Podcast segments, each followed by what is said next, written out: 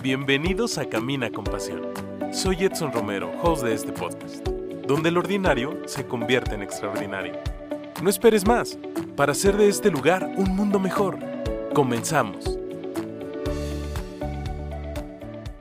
¿Qué tal amigos? ¿Cómo están? Muchísimas gracias por estar un viernes más de Camina con Pasión. Ya es 27 de noviembre de 2020. Estamos a punto de cerrar el mes número 11 de este año que pues nos trajo muchas propuestas al iniciar, pero de un día para otro nos cambió absolutamente todo el rumbo de nuestra vida. Y pues como tú sabes, estamos en el episodio número 4 de esta tercera temporada. Y como tú sabes, invitados VIP en esta tercera temporada. Y hoy nos acompaña Vianey Rangel.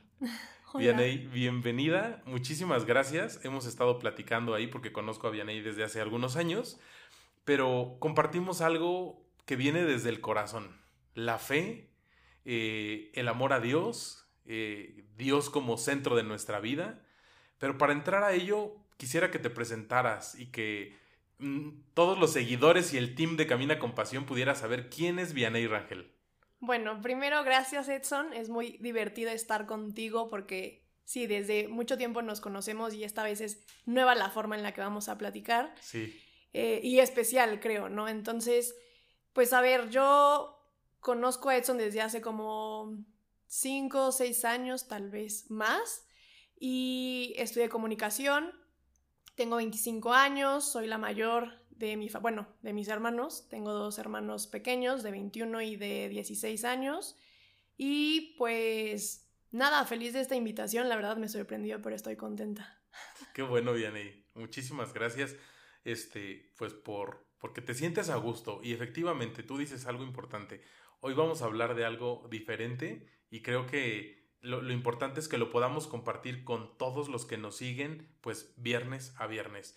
Eh, Vianey, estudiaste ciencias de la comunicación. Sí. Y mientras estudiabas en la carrera, ¿cuál era tu sueño? ¿En dónde querías estar trabajando, crear, eh, no sé, contenidos, medios, fama, reflectores? Digo, digo esto porque en realidad es como lo más cercano cuando mencionas comunicación. Sí, claro. Pero ¿hacia dónde iba el rumbo?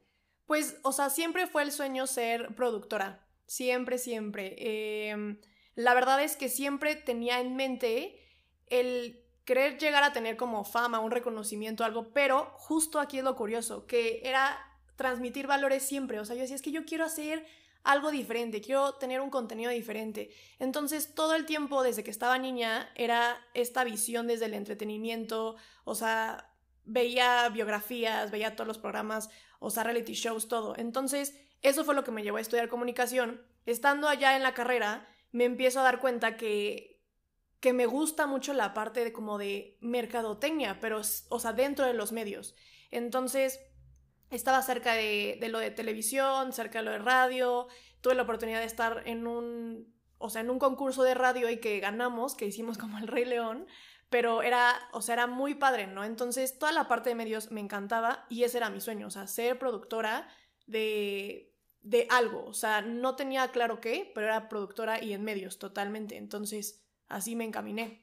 Pero algo que ahorita nos compartes es el, el contenir, el, el, transmitir contenido positivo. Sí. Que eso creo que hace falta, pues no tan solo en nuestra cultura, sino en todos lados. Sí. Eh, porque lo que vende pues ya no está tan, tan cercano a valores y, y a todo esto, ¿no?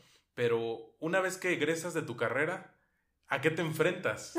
O no sé si saliste ya con trabajo o empezabas a definirte, porque digo, en donde estudiaste por lo regular todos los chavos ya salen pues uh -huh. prácticamente eh, con algún lugar. Pues la verdad es que ya estaba haciendo prácticas.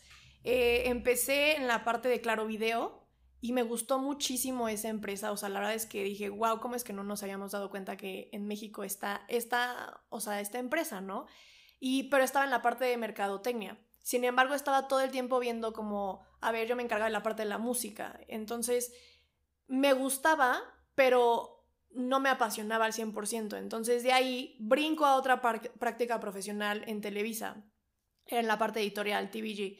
Y ahí me encantó porque todo era eventos, todo era de que, bueno, a ver, planea esto, iba a ser la revista Caras y no sé qué. Entonces, estaba yo en esos eventos y me encantaba, pero también yo decía, es que falta algo. O sea, siempre estuve en algo con la gente, no, no, no siento que sea positivo el mensaje que damos, este, sí está padrísimo, pero faltaba, siempre sentía que faltaba algo.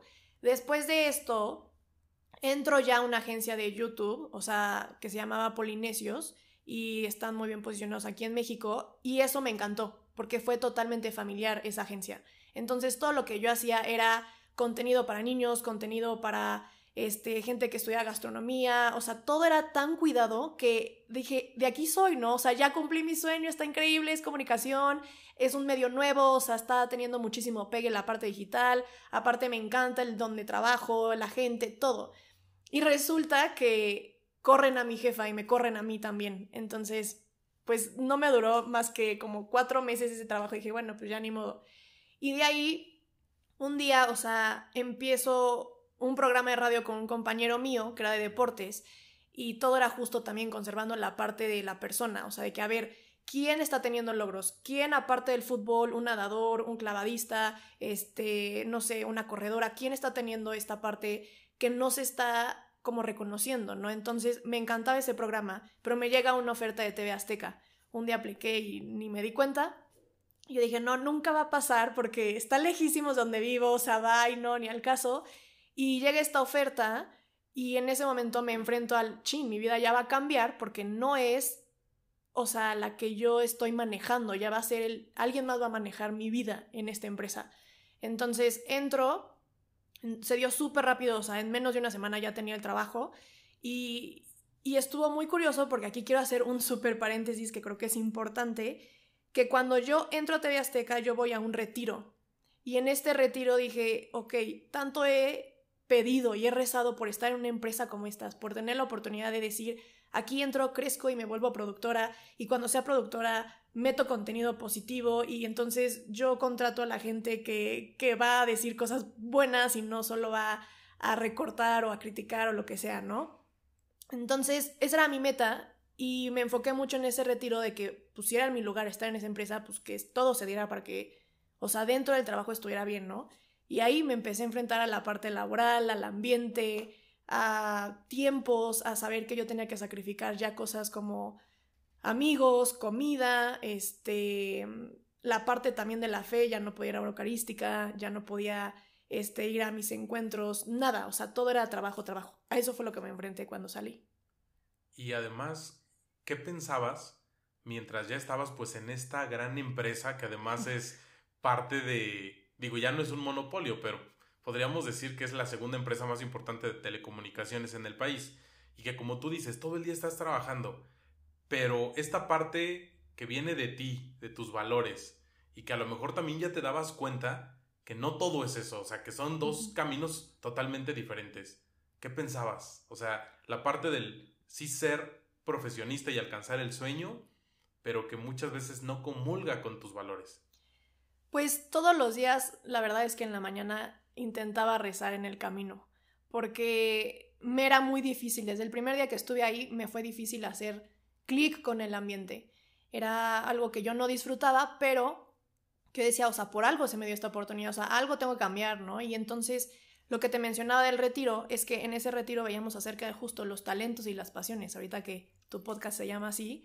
Este, yo decía, bueno, si me apasiona esto y tengo talento para esto, por algo estoy aquí, pero ¿qué es? O sea, ¿qué es? Entonces diario era el, tengo que saber discernir por qué Dios me puso en este lugar, o sea, por qué yo tan, o sea, recién casi casi egresada, este, sin dificultad de encontrar el trabajo, que ya escuchaba personas que tardé un año en que me hablaran, tardé no sé qué, yo decía, pues yo, apliqué hace, ajá, o sea, apliqué hace una semana, ni quise el trabajo casi casi me hablan, ¿no?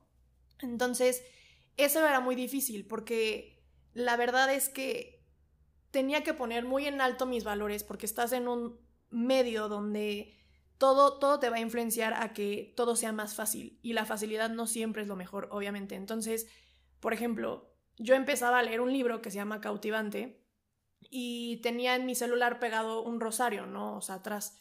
Y entonces, claro que empezó la burla de los compañeros de que, ay, tú eres súper mocha y a ver, que no sé qué, y es cierto que tienes pegado un rosario. Y así, literal, entré un mes y medio, dos, y todo el tiempo era, y tú eres la que es católica, y, tú eres... y yo decía, bueno, ¿por qué me siento como atacada? Pero no puedo decir que no, pero empieza una parte de duda en tus valores, en la parte de relación con Dios que dices, o sea, ¿qué les digo? Si sí o si no para encajar, porque como que ya me ven feo, como que solo me preguntan de esto, te hacen bromas. Entonces, sí era algo que decía, pues bueno, yo soy, me acuerdo que tenía un compañero que le decía, o sea, aguas, o sea, aguas porque tú no sabes, o sea, yo estoy bien y intento, mi vida espiritual la intentaba llevar, pero llegó un punto donde no pude más porque ya no tenía las horas eucarísticas, ya me despertaba de malas y obviamente ya no rezaba, o sea, empecé bien, pero fue, o sea, fue difícil, fue difícil esa lucha dentro de la empresa. ¿Y en algún momento pensabas como o pensaste en dejar esta parte de, de tus valores para estar mejor en tu parte laboral? ¿Pasó por tu mente o caíste en algún momento?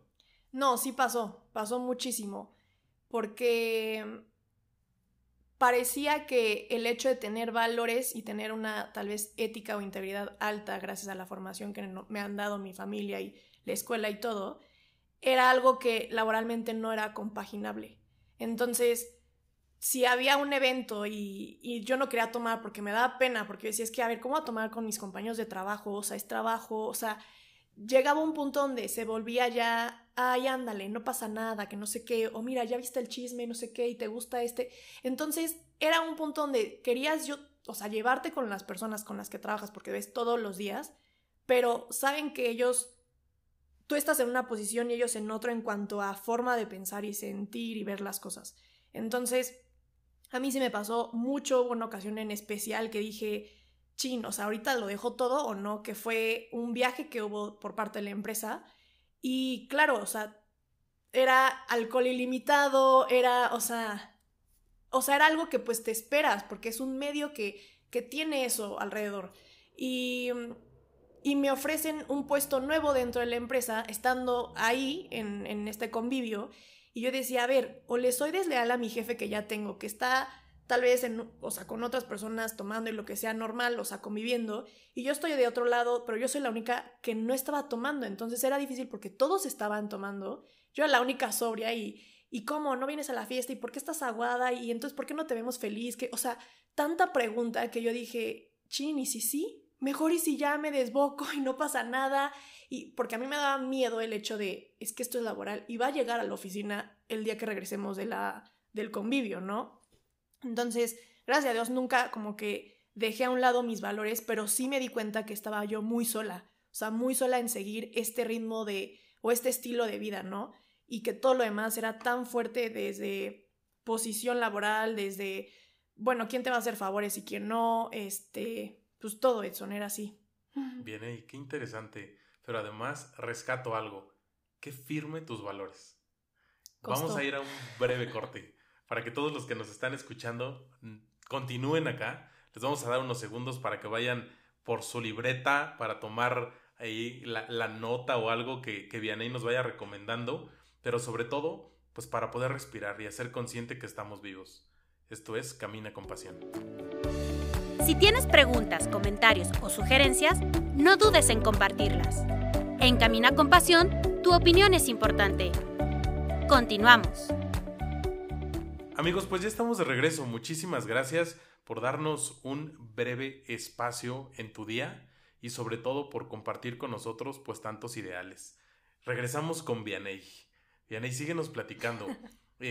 Eh, me he quedado sorprendido y qué padre escuchar que alguien que, que, acompañó pues en su último año de preparatoria y a lo mejor como de lejos un poquito tu camino en la licenciatura, pero que qué agradable es que los valores pues puedan eh, permear hacia lo positivo y que sepas decir no.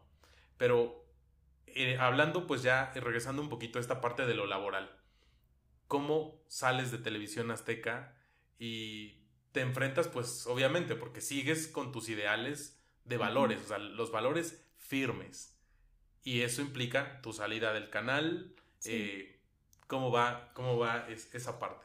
Pues después justo de este, este convivio que estaba hablando, ya la parte de oficina diaria me empezaba a costar trabajo porque yo ya no me sentía cómoda justo por este convivio.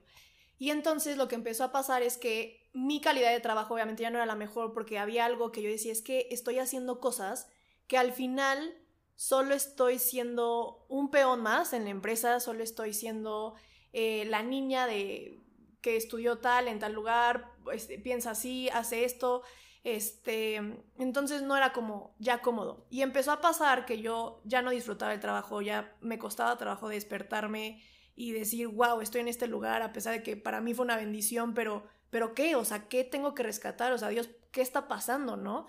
Y mm, un día, este, me dan justo ahorita que voy a, que, ¿cómo me acordé? Ya me pasaron a la parte de enlatados, que yo estaba en otros programas coordinando la parte de producto integrado, eso era lo que me dedicaba. Eh, ya había hecho la campaña de juguetón, Año Nuevo y todo. Y cuando es febrero, llega la parte del estreno de María Magdalena, la serie.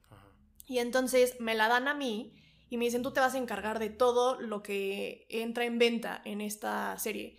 Y yo, ok, perfecto. Y yo dije, bueno, chance es la señal que Dios me está diciendo de que, ok, quédate aquí a pesar de todo lo demás. No dije, bueno, ya, por esto me quedo.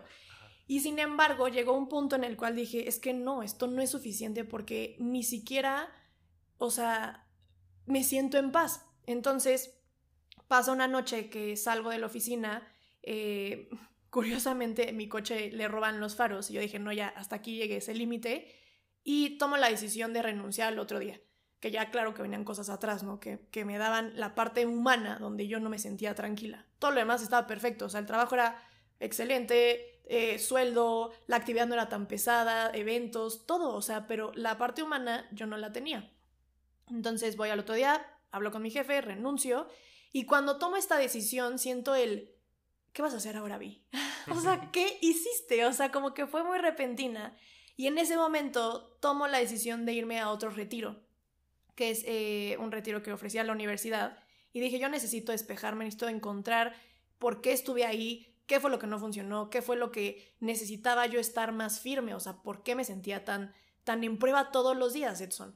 Y, ya entonces pasa que regreso a Toluca, de donde yo soy, bueno, donde yo vivo y toda mi familia, porque claro, ya, ya no va a haber depa, ya no va a haber coche, ya no va a haber los gastos que dices, bueno, porque trabajo ya está todo, ¿no? Y es enfrentarme a otra cosa, que era enfrentarme a un pasado que yo no quería resolver y que no había hecho nada por tenerlo en paz. Entonces, pues claro que dije, a ver, ya perdí el trabajo, ya no tengo la solvencia económica porque me había hecho muy independiente. Y yo ya decía, bueno, ya yo hago y deshago, ¿no? Este, claro, todo para bien, no crean que aquí el relajo. Pero, pero sí, me topo con esta barrera otra vez de decir, ahora vuelvo a ser hija de nuevo, o sea, estar en casa, quedarme con reglas, o sea, que si algo no me gustaba ya no podía huir como lo hice cuando me fui a la universidad, cuando empecé a trabajar, cuando viví con roomies, ya no existía esa posibilidad. Entonces, eso fue lo que me enfrenté cuando también salí, que fue otro shock de que, bueno, primero cambiaste tu vida por un trabajo y ahora tú, o sea, tu vida cambió por ese trabajo, que ya no sabes cómo amoldarte al regresar a cómo convivo con mis amigos, que ya los dejé de ver, cómo regreso a la parte espiritual, que fue la más fuerte, o sea, el decir, chin, ahora neta quiero irme a parar a una hora eucarística, ¿por qué? Si rechacé este trabajo, o sea, eran tantas cuestiones internas que yo dije, no puedo, y aparte el pasado ya lo tenía en el presente, o sea, de, mi hijita, ya lo tienes que resolver, o sea, ya no hay más de dónde huir o de dónde distraerte. Claro, y bien, ahí tocas algo importante, dices, es regresar al pasado y enfrentar. Eh, sí recuerdo que cuando tú, pues, egresas de, de prepa, pues vienen los cambios de la universidad y todo eso, y te vas de, de, casa, pero acababa también de pasar algo tu mamá pues acababa de partir. Y esos cambios, ¿cómo los enfrentaste? Y te soy bien honesto. Sí, en algún momento decía, ¿cómo le estará pasando bien? Y digo, yo seguía conviviendo con tus hermanos, pero quienes nos dedicamos a la educación, pero sobre todo a la formación de personas, eso lo rescato mucho. Este, para quienes me, me van escuchando, pues recientemente, pues sabes que me dedico a la educación. Y en donde trabajo, pues es un colegio con muchas bendiciones, nos preocupamos por esa persona. Y tú, Vianey, pues eras una, ¿no? Entonces decíamos, ¿cómo es las estará pasando Vianey? Por muchos cambios, pero sobre todo porque tu mamá había partido. Pues, mira, ella falleció cuando yo estaba iniciando tercero prepa, que fue cuando te conocí. Sí. Y la verdad es que me cerré por completo, Edson. O sea, emocionalmente bloqueé todo. Todo lo bloqueé. O sea, me enfoqué tanto en justo llegar a esa universidad, a ese sueño que tenía, que yo dije, o sea, esto no lo va a impedir. Y fue algo tal vez muy frío de mi parte, porque lo fue. O sea, pero en ese momento dije, yo necesito sacar una beca para entrar a la universidad. Yo no voy a demostrarle a nadie, ni a mis compañeros, ni a mis profesores, ni nada, que, que estoy voluble, o que lloro, o que estoy de malas. O sea, simplemente todas las emociones las saqué. O sea, fue algo como muy de autodefensa, yo creo, y como de ser práctica, de decir, pues a ver, sí pasó, pero pues la vida sigue, ¿no? O sea, tal cual la frase. Y, así estuve tercero de prepa, entro a la universidad y así seguí y seguí, seguí, seguí hasta que renuncié. O sea, imagínate, fueron casi ocho años donde emocionalmente nunca trabajé ese duelo. Entonces, me acuerdo perfecto que tú el día que regreso a la escuela, súper amable, me dices como de, ay, Vianey, ¿cómo estás? Y hasta me acuerdo que yo contigo fui dura, o sea, de que no te conozco, no sabes quién eres, con permiso, vaya. O sea, porque decía, a ver, no me hablen de algo que ya sé que iba a pasar que, que ya sé que sí, todo el mundo va a estar llorando y lo que sea. Y sentía mucho este amor de todas las personas, pero para mí era muy incómodo en ese momento. O sea, como de gracias, pero a ver, lo que yo necesito es graduarme, lo que yo necesito es entrar a la universidad, lo que necesito es estudiar, o sea, no puedo frenar mi vida ahorita. Entonces, así fue mi chip, toda la, o sea, todo tercero de prepa, toda la universidad, desde que salí, cuando trabajé, todo el tiempo era ese chip, ese chip. Entonces, cuando renuncio y regreso a Toluca, ya no existía este qué sigue, o sea, ya no hay, bueno, me toca ahora tercero de prepa y este y me toca primera universidad, o sea, no, no hay paso ya. Entonces, ahí fue donde me topé con él. A ver, o sea, regresas a la casa donde tú sentiste que ya no estaba tu mamá, donde entonces eh, ya ves a tus hermanos grandes y los dejaste como de, de ver desde niños, o sea, no porque sí tenía convivencia con ellos, pero era muy diferente la sensación ya. O sea, la que llegaba ahora a integrarse era yo. Claro. Y fui la primera en decir, me caen gordos, no puedo con tanta responsabilidad, me voy. O sea, y ver cómo le hacían ellos, ¿no? En la parte emocional más que nada. Entonces, eso fue lo que me costó mucho trabajo y tuve que trabajar dos años, pues sí, los que van ahorita, dos años y medio, de decir qué significa esto, saber por qué me duele, por qué me cuesta llorar, por qué ¿Por qué me cuesta decir este una oración pequeña de mamá, necesito ayuda? O sea, ¿por qué? O sea, todo era tan difícil y aparte era también enfrentarme a otros dolores de, bueno, pues sí, perdí a mi mamá, pero aparte en ese momento gané a mi papá porque no estaban juntos cuando ella falleció y aparte es cómo convivo con él. Entonces, ¿cómo lo descubro como papá? ¿Cómo me descubro como hija realmente? ¿No? Porque en este proceso que mi, mi mamá fallece, pues yo inconscientemente asumo mucho este rol de yo soy la que tiene la batuta en la casa. O sea, y yo soy la que entonces le va a decir a Sofía, este, tienes que hacer esto, esto y esto. Y a pesar de que estuve en la universidad, mi chip Edson era casa totalmente. O sea, yo cumplía como físicamente en la universidad y como con deberes, pero toda mi parte psicológica y emocional estaba en la casa todavía. Entonces, sí fue como reajustarme cuando renuncié, porque también una parte en la cual renuncié fue que yo traía una ansiedad cargando desde hace muchos años. Una ansiedad y una depresión que yo no me daba cuenta porque no era un lenguaje que se habla en mi familia. Y cuando renuncio vienen todos estos ataques de ansiedad y yo decía, bueno, ¿qué es esto? O sea, pensé que era el trabajo por el estrés y porque me había mal pasado comiendo, o, pero ya después que renuncio digo, no, a ver, ya no estoy en el trabajo y me sigue pasando, ¿qué es? Entonces fue descubrir eso, descubrir qué me alteraba, descubrir entonces qué pasaba en mi, o sea, bueno, qué había pasado en el pasado que me estaba impidiendo formar un futuro, o sea, fue, fue como ordenar todo. Claro. Oye, y si a eso le sumamos, no sé, me atrevo a pensar, eh, pues tu papá es un gran futbolista y pues figura pública. Recuerdo que en alguna plática me decías, me chocaba que en mi salón siempre me hablaban de el gol que metió mi papá o de lo que no hizo en el partido y todo eso. Que al final del día sé que no eres tan cercana a los deportes, bueno, al fútbol. Ajá, sí, este, Eso no sé si también repercutía como, a ver, estoy como tratando a mi papá, pero no quiero saber nada de lo que se dedica. Sí, sí, fue curioso porque también era o sea, claro, la imagen pública es justo imagen pública, ¿no? O sea, y suena muy, muy absurdo, pero no lo es, porque te hablan tanto a veces de oye, y tu papá, y tú eres hija de, y entonces qué se siente, y, y que, que entonces creo que llega un punto en el cual no ven a la persona que está detrás de esa profesión. Entonces, a mí me pasó mucho eso, ¿no? Creciendo me pasa, yo decía, pues para mí es mi papá, yo lo veo normal, lo veo como alguien que tiene un papá que es piloto, que es empresario, que, o sea, lo que sea. Pero entonces, en este proceso, claro que a mí me inhibía mucho emocionalmente, porque siempre iba a destacar lo que él hacía y la persona que él había sido. Y, y claro, esta, este reconocimiento social que se tiene. Y entonces, si yo tenía un problema con él personal, con alguna herida pasada o lo que sea, era difícil expresarla porque al final, o sea, yo sentí una responsabilidad de, pero es mi papá y es una figura. Y esto va a repercutir en lo que haga o va a repercutir en la opinión que llegue a tener. Entonces, también me cerraba mucho en eso y decía, pues no voy a decir si algo me enojó de él porque pues todo el mundo va a decir, ah, ya sabemos quién es. Entonces, o sea, va apuntado, ¿no? Pero, pero pues no sé, es algo que tuve que también empezar a aprender a separar profesiones de la persona, a separar la persona de sus errores, la persona de, o sea, sus logros también, que todo, todo es, es, es separarlo, ¿no? Pero sí fue, fue complicada también esta parte pública, porque también cuando fallece mi pues todo mundo se entera, llegó a los medios también, eh, donde pues sí, dan las condolencias y todo. Y entonces sentía yo una presión de que, chin, o sea, conozco a otra persona del food o, mencionan algo del food y es que tu papá y lo siento entonces por tu mamá. Entonces como que era un relajo de, a ver, o sea, no, gracias a Dios no estuve tal vez yo tan debajo de, o sea, como, no sé, reflectores o así por decirlo, pero sí se sentía esa presión de, o sea, todo el mundo ya sabe y sabe cómo sucedió que falleció mi mamá, que era una enfermedad pues larga, pero al final, o sea, todo el mundo sabe, o sea, no es algo que, que haya sido, bueno, pues en privado, ¿no? Claro. ¿Qué le podrías decir a esa Vianey que pasó pues por esos, esos momentos muy complicados? Justo, ¿qué tenías? 18 años más o menos. Sí, 17, 18. 17, 18.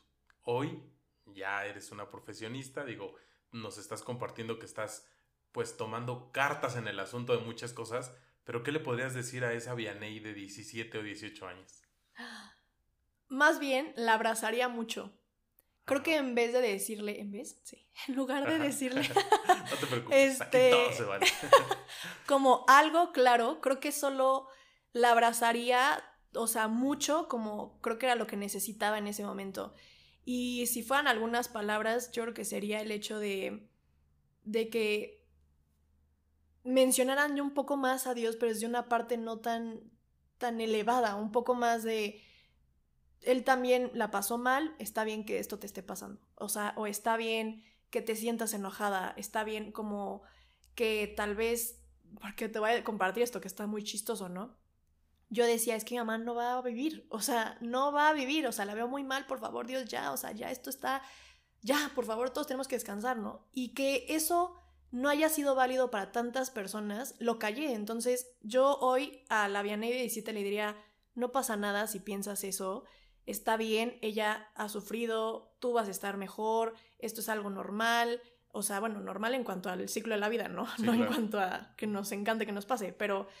Eh, y también el, o sea, te queremos, te queremos y estamos contigo y, y no estás sola. O sea, eso creo que era lo que necesitaba mucho, porque no lo escuché y yo asumí todo eso. O sea, yo me hice responsable de cosas que hasta de emociones no, sabía ni cómo. O sea, ¿cómo, ¿cómo no lloro? O sea, no, pues ven no llores porque no sé qué. O sea, yo solita era mi propia, mi propia coach, por así decirlo.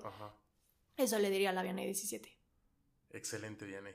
Y yo creo que todos los que nos están escuchando seguramente tienen algo que poderle compartir a su niño, a su persona, eh, de algún momento difícil. Acá en Camina con Pasión alentamos a todo el team VNA a que pueda inundar las redes sociales de mensajes positivos porque creo que también eso nos hace falta. Así es que vamos a un breve corte, anímate a postear eso que está en tu corazón y que sabes que le puede ayudar a una persona. Yo creo que con que le ayude a una persona será más que suficiente.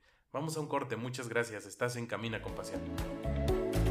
Inundemos las redes sociales de mensajes positivos.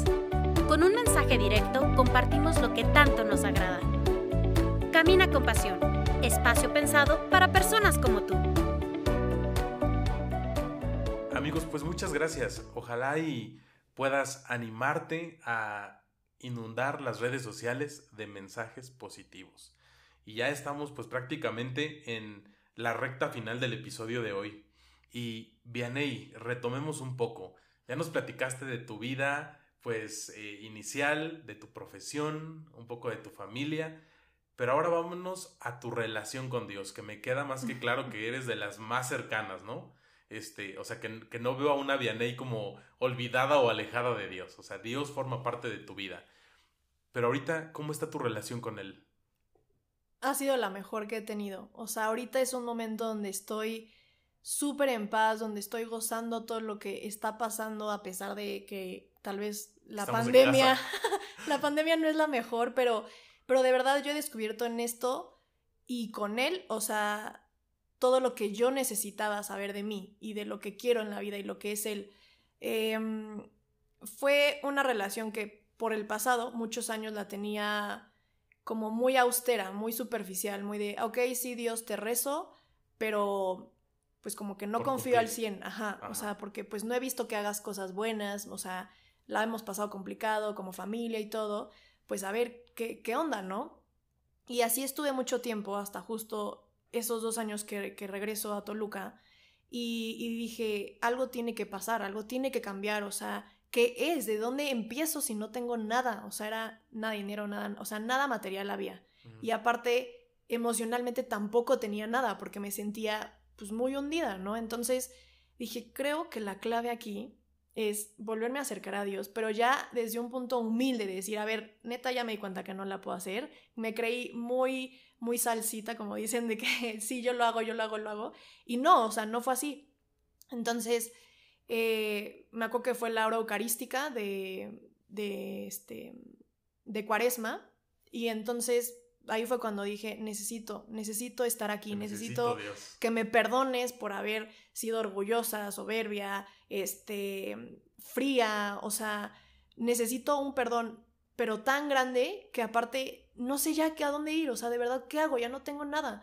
Y en eso empecé ya más mi camino espiritual, más firme, porque antes pues sí estaba gracias a, a lo social y a lo como educacional pero algo que yo decía, yo necesito, yo confío al 100, yo estoy convencida al 100, no había existido aún. Entonces empieza todo esto y, empiezo a recordar las pruebas que me había dado como Dios en el pasado y todas las bendiciones también desde personas, desde eh, oraciones, que yo dije, claro, o sea, siempre ha estado en mi vida, pero yo es la que no he querido reconocerlo, porque me daba miedo el decir, ¿qué me vas a dar y me vas a volver a quitar? O sea, eso era. Y entonces cuando dije, ya, ya me quitaste mucho, ya ahorita solo toca quedarme en calma, ayúdame a lidiar con esta ansiedad, con esta depresión, por algo vienen y sé que vienen desde el corazón, o sea, realmente, ¿no? Que, que después entran otras cosas médicas, pero hay una raíz fuerte de herida. Y ahí fue cuando me acerco más a Dios, empiezo una dirección espiritual muy constante, muy fuerte.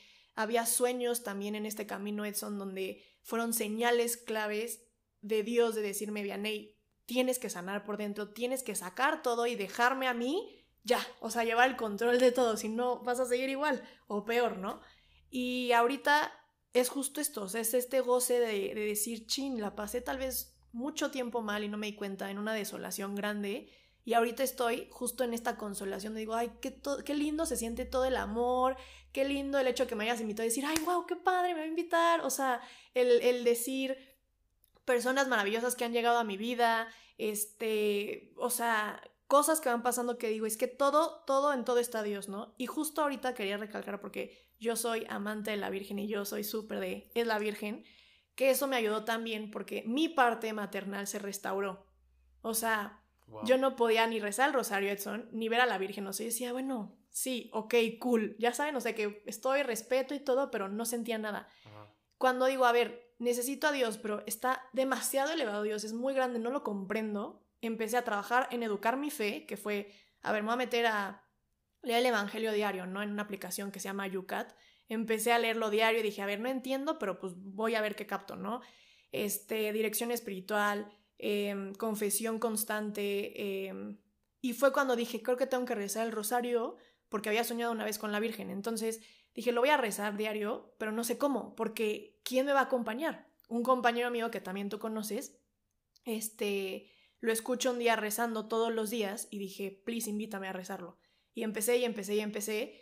Me consagré a la Virgen justo el 8 de octubre y ahí fue cuando dije, wow, ya, o sea, gracias Dios, ya entiendo ahora lo importante que es María, lo importante que ella hace en mí para poder entender más a Jesús y a Dios, porque son, son tan grandes estas personas que, que digo, pues empieza como por lo más humano, ¿no? Que para mí es la Virgen, o sea, es el, pues sí, o sea, ya sabe lo que es ser mamá, sabe lo que es, pero también te consuela, también, o sea, y dije, yo necesitaba esto. Y después pude entender lo que es Jesús y después pude entender lo que es Dios Padre, pero primero tuve que captar lo que era la Virgen. Claro.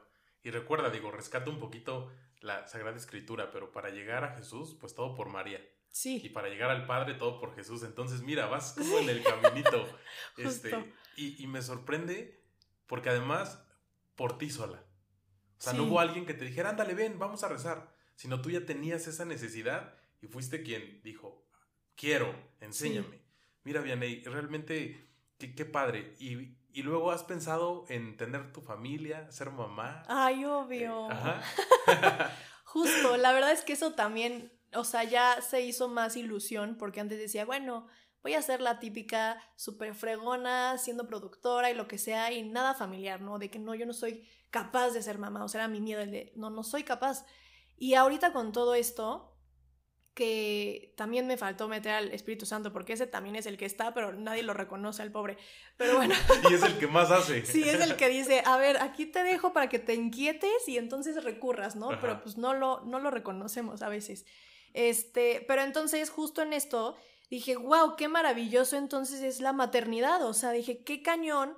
Yo hoy en día, también es algo bueno, siento más presente a mi mamá y siento que me parezco tanto a ella en muchas cosas, o sea, de virtudes, que yo siempre negué de ella. O sea, yo decía, no es que mi mamá entonces sí se enfermó, pero se enfermó por esto, esto, esto y esto, y por qué. O sea, y era, y era juzgar, y era bla, bla, y todo esto. Que hoy digo, no inventes, qué mujer, qué mujer. O sea, pero que a mí me da la ilusión, o sea, me siento que es un regalo esta parte de ilusión de, wow, un matrimonio, ¿no? O sea, un, o sea, ser mamá y yo me encantaría ser de cinco hijos, pero pues ya quién sabe si eso pase, ¿no? Pero si se den las circunstancias y el dinero y la pandemia y todo, pero que digo, es que es tan, o sea, es tan hermoso la parte de, de ser mujer, la parte de que se cuide eso, o sea, también la parte masculina, o sea, un hombre que te acompañe, que, que, que, que sean, pues sí, un reflejo un poco de, de lo que era, o sea, José y María, y yo digo, no, pues qué, o sea, qué bruto, ya no me interesa si soy la productora superstar, o sea, ya va. O sea, si yo estoy feliz con mi pareja y tengo hijos y mi matrimonio y mis amigos, que también son súper importantes para mí porque han sido personas que me ayudaron y me acompañaron en esto muchísimo. Entonces, em, pues ya es como ilusión el, wow, quiero aspirar a esto, pero solo sé que ya voy a poder hacerlo si está María, Jesús, el Espíritu Santo y Dios presente, si no voy a regresar a lo mismo, o sea, claro. es muy difícil, bueno, perdón, es más fácil perderte y es difícil ser constante. Eso es algo que he descubierto. ¿Y cómo está ahorita tu relación con tu papá, con tus hermanos? Ya, ya, pues, digo, no es que haya estado mal, ¿verdad? Pero ¿cómo te sientes ahora? Pues muy bien, la verdad es que con mi hermana tuve la oportunidad hace, pues sí, cuando regresé a Toluca, de desarrollar esta parte de hermanas y no ser la mamá de mi hermana. Entonces es una relación ahora súper linda, o sea, Sofi, ¿cómo estás? Y no sé qué, nos reímos, o sea, la disfruto mucho esa relación. Con mi hermano también, porque con mi hermano también puedo verlo hoy realizarse como hombre, como en su profesión también que juega fútbol. Entonces, también lo veo con sus y va por buen camino. Sí. lo veo en sus logros y digo, wow, o sea, que, qué bien se siente decir, estoy orgullosa de mi hermano. Y con mi papá, a pesar de que sigue siendo una relación complicada entre él y yo en particular, es una relación que yo gracias a, que también, gracias a la fe, aprendí a reconocerlo a él como un ser humano que también se equivoca. Porque a veces tenía yo esto, estos temas que a veces me cuestan con él.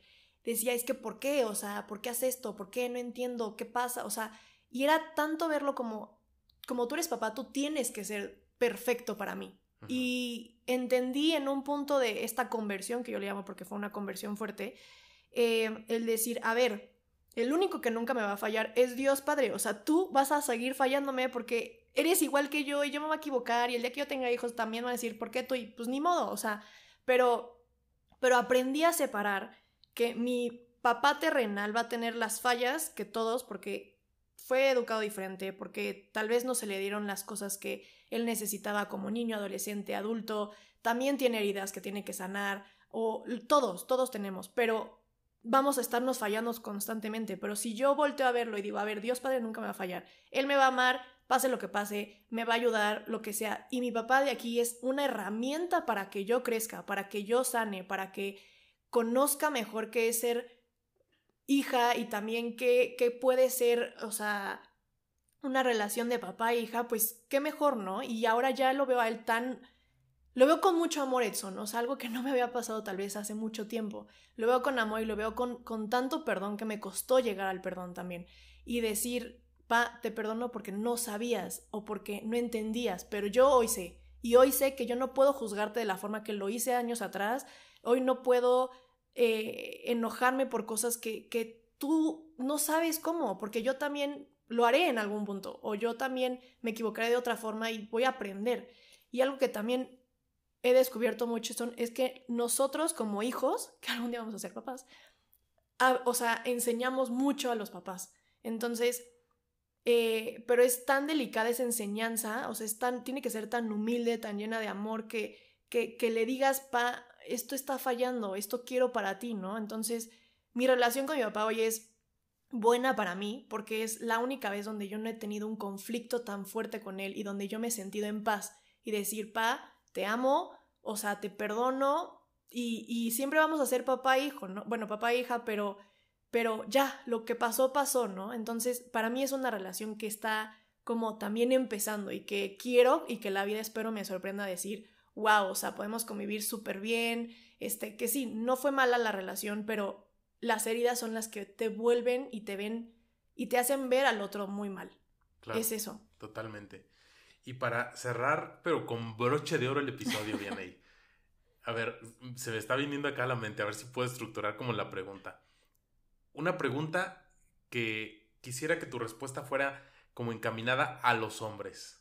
Ok. Este, ¿Vale la pena, eh, pues, en un, desde el noviazgo, ¿no? Para formar una gran familia. Pero, ¿cómo sería el hombre ideal? ¿Tú cómo crees que sería el hombre ideal? Porque a lo mejor a los hombres se nos hace bien fácil sacar nuestro checklist, ¿no? Y decir, así quiero a la niña ideal. Pero tú, y digo, sobre todo por después de haberte escuchado, ¿cómo tendría que ser el hombre ideal para formar una familia, para, para ser un gran esposo, eh, un gran padre? Pues yo creo que primero tiene que ser una persona que, que reconozca lo que le ha pasado. Creo que es importante saber y que él se dé cuenta de tal vez lo que le duele, lo que le da miedo, lo que este, le cuesta trabajo, lo que quiere aspirar, pero más que nada las cosas que le han dolido en su vida. Creo que eso es importante para que después se convierta justo en ese hombre ideal. Y después, o sea, es súper importante que tengan como a Dios presente en su vida todo el tiempo.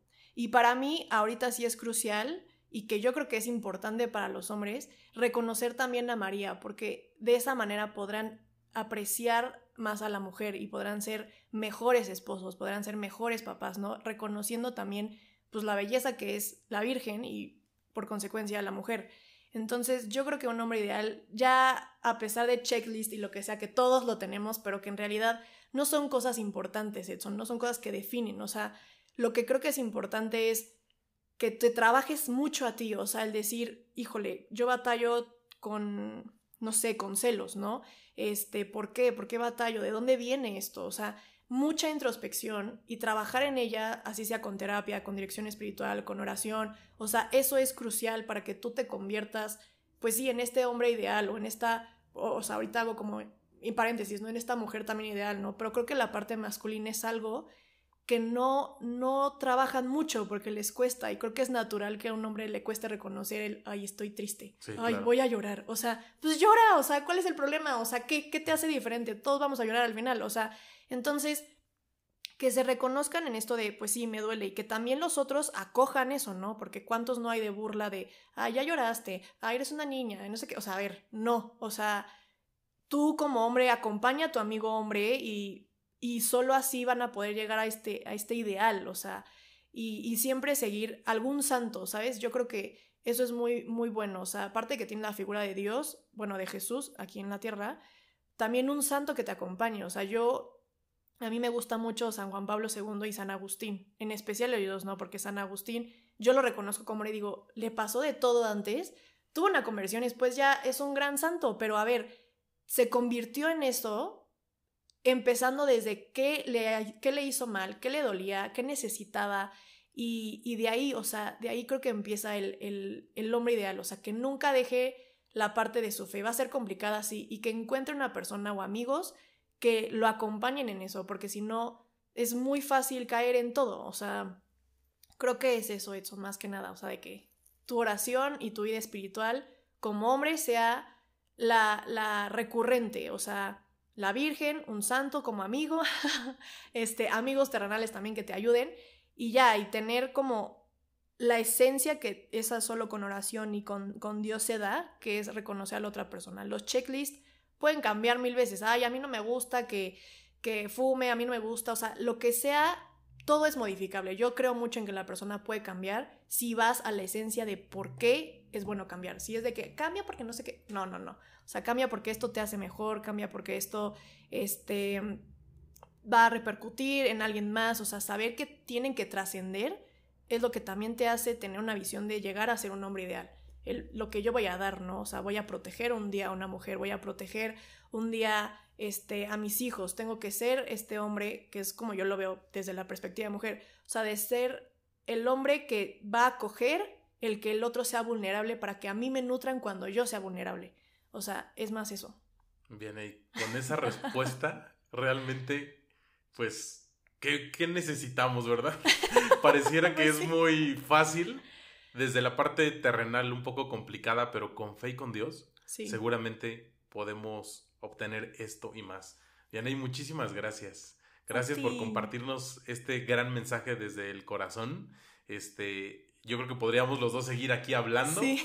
Eh, prometo que en cuanto se pueda, pues te tenemos acá de regreso y a lo mejor ya ahora ya con otro, con otro tema. Claro. Pero muchísimas gracias por esto que nos has compartido, que seguramente todos los que nos han escuchado en este ratito de viernes, pues seguramente nos has dejado mucho que pensar, mucho que analizar, pero sobre todo mucho que trabajar. Muchas gracias. A ti. Amigos, pues nos escuchamos el próximo viernes. Tenemos mucho que hacer. Te mando un fuerte abrazo, pásatela muy bien, cuídate este fin de semana y recuerda que esto fue Camina con Pasión. No te acostumbres a vivir de manera equivocada. Nos escuchamos en el próximo episodio. Yo soy Edson y juntos caminamos con pasión.